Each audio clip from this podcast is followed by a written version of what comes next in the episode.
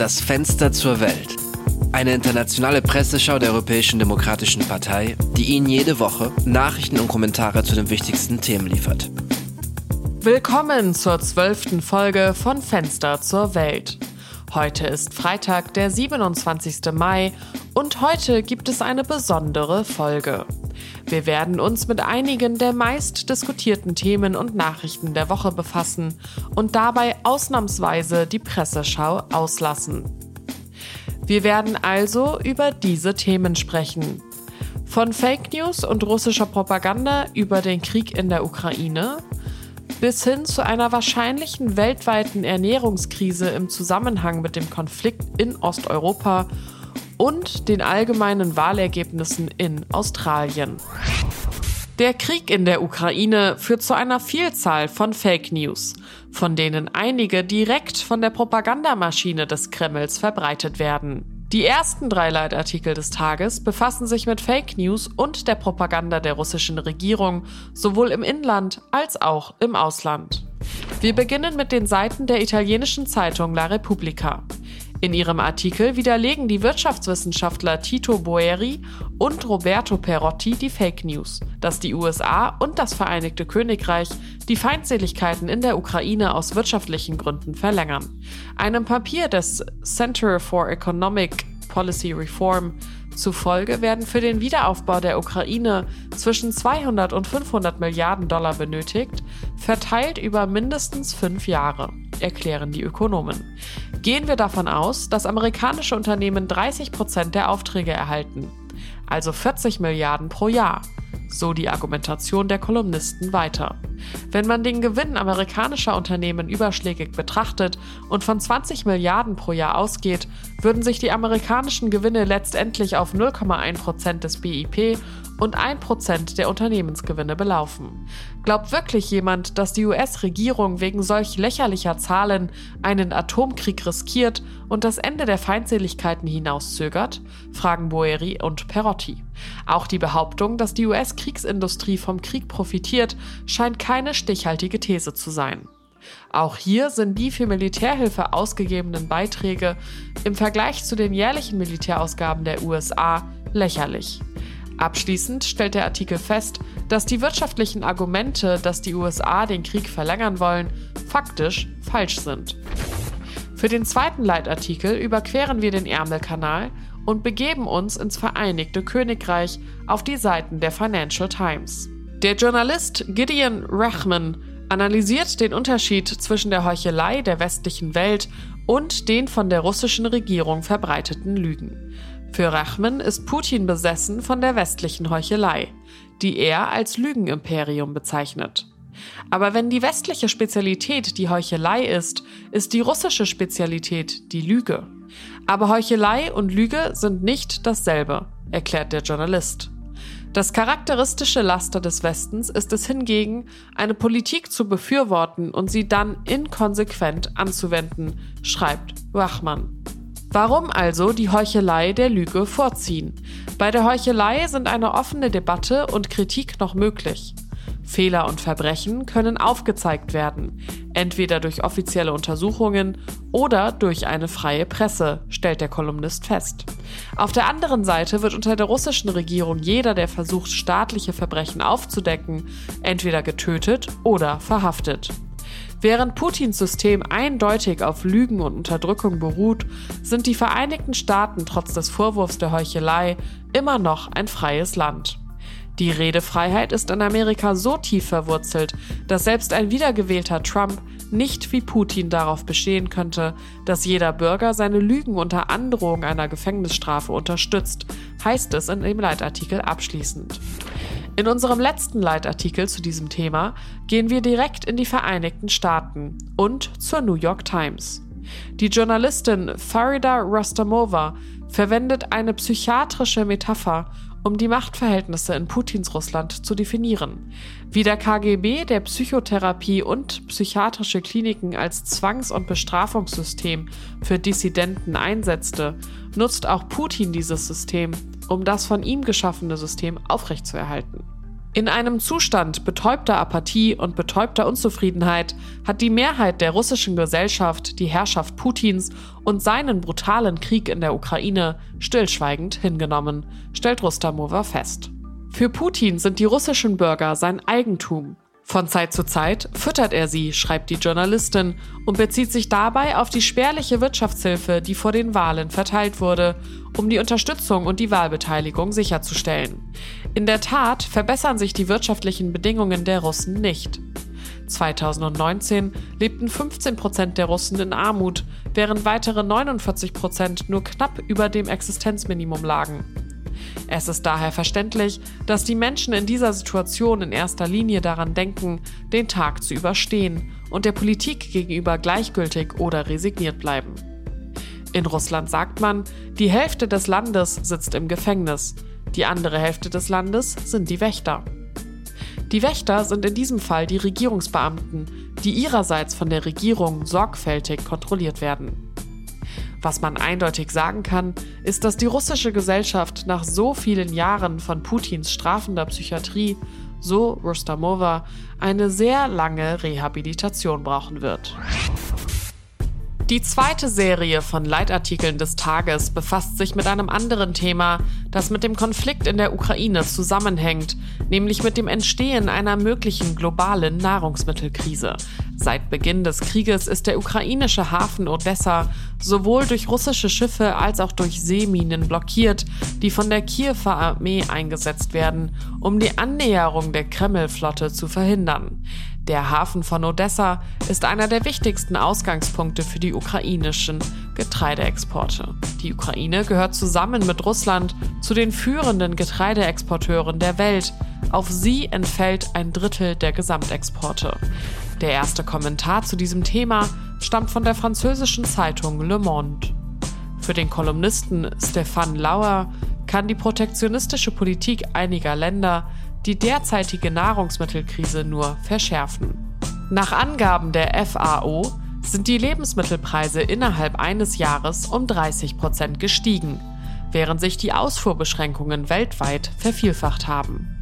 Dazu gehören Weizenexporte aus Indien und Palmöl aus Indonesien. Kurzfristig mag dies die richtige Entscheidung sein, um die eigenen Bürger zu schützen. Doch langfristig wird die gesamte Menschheit darunter leiden.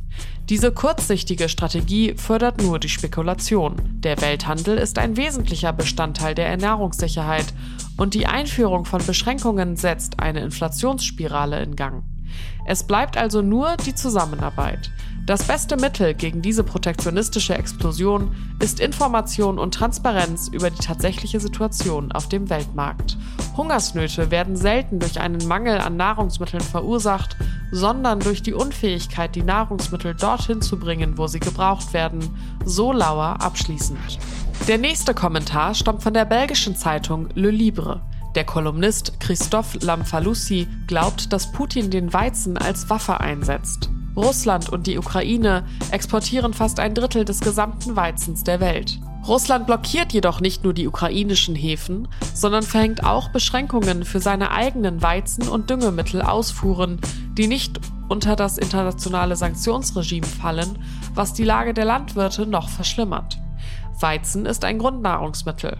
Nach Angaben der Vereinten Nationen sind etwa 50 Länder stark von ukrainischem und russischem Weizen abhängig, vor allem in Afrika und im Nahen Osten. Den bereits verärmten Ländern drohen nun Hungersnot, politische Destabilisierung und Massenauswanderung. Russland ist nicht die Quelle allen Übels auf dem Planeten, aber diese Maßnahmen laufen Gefahr, eine gefährliche Spirale auszulösen, die die Menschen weit weg von Russland, der Ukraine und den westlichen Ländern überwältigen wird. Um dies zu verhindern, ist der politische Wille der westlichen Hauptstädte und Moskaus erforderlich. Dies setzt jedoch voraus, dass der russische Präsident seine Kriegslogik nicht dem Rest der Welt aufzwingt, heißt es in dem Artikel abschließend. Für den letzten Meinungsbeitrag des heutigen Tages kehren wir nach Italien und zu La Repubblica zurück.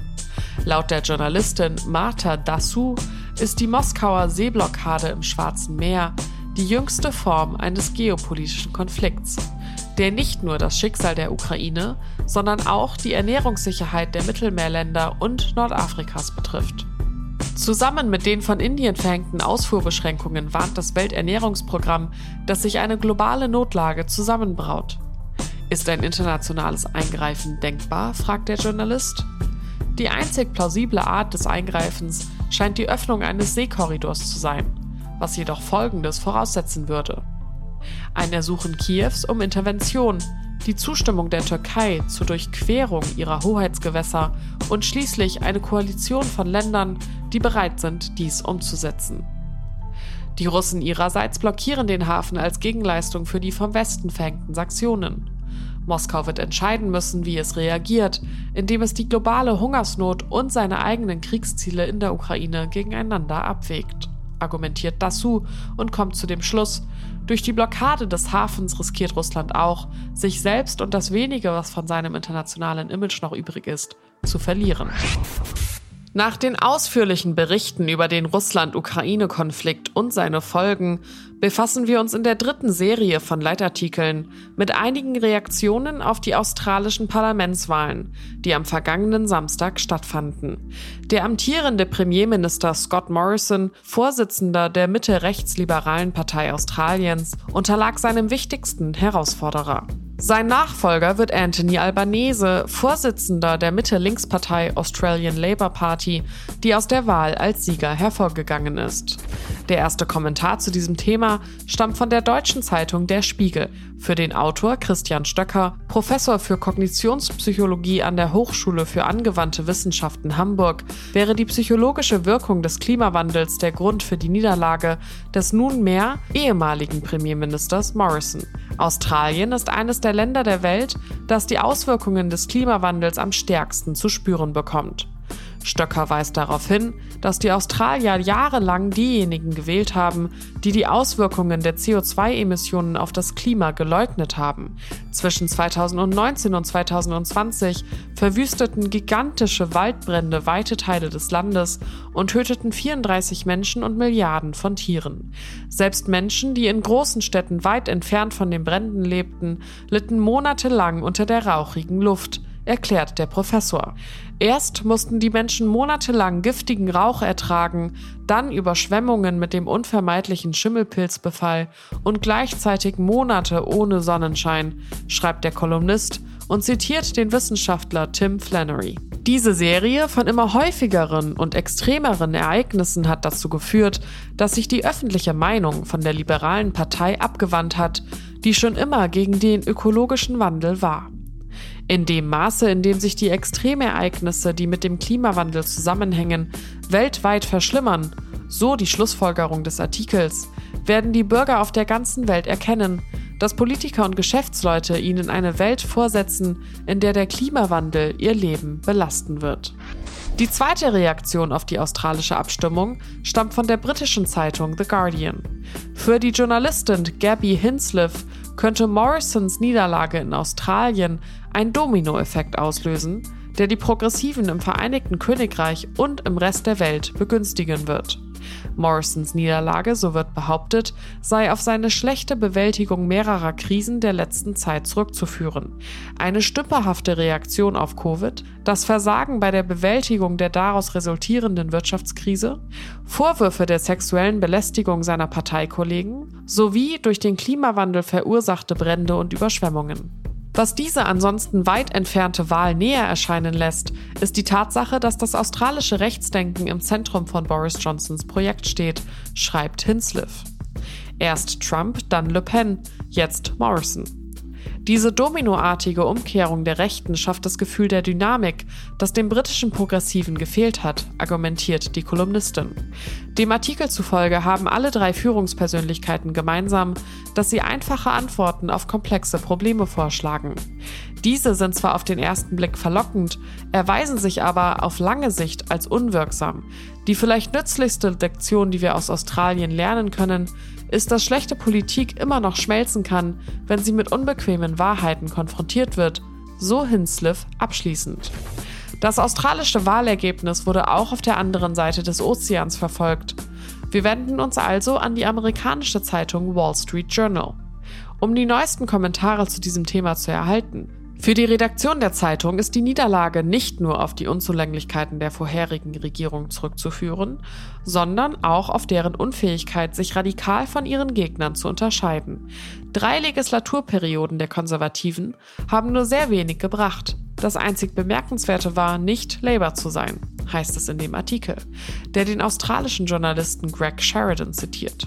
Im Bereich der Verteidigung wurde nichts Relevantes unternommen. Die Politik wurde zu einem Wettbewerb fast identischer technokratischer Alternativen, heißt es in dem Artikel. Für das Wall Street Journal ist die Wahl des Labour-Politikers Albanese jedoch eine gute Nachricht für die USA. Tatsächlich möchte Albanese die internationalen Sicherheitsbeziehungen zwischen Canberra und Washington stärken, insbesondere aus einer antichinesischen Perspektive. China ist nämlich auf der Suche nach neuen Verbündeten in den Meeren nordöstlich von Australien. Da der asiatische Riese versucht, seinen Einfluss auszuweiten, wird Peking Albanese zweifellos zu Beginn seiner Amtszeit auf die Probe stellen, so die Journalisten, die abschließend feststellen, hoffen wir, dass er dem Druck standhalten kann. Wir schließen die zwölfte Folge Das Fenster zur Welt nun ab. Bevor wir schließen, möchten wir Sie daran erinnern, dass am kommenden Montag und Dienstag eine Tagung des Europäischen Rates stattfindet. Wir werden Sie in der nächsten Woche darüber informieren. Die Episode dieser Woche wurde von Daniele Rutzer herausgegeben und am Mikrofon saß ich, Lara Büsing. Bis nächste Woche.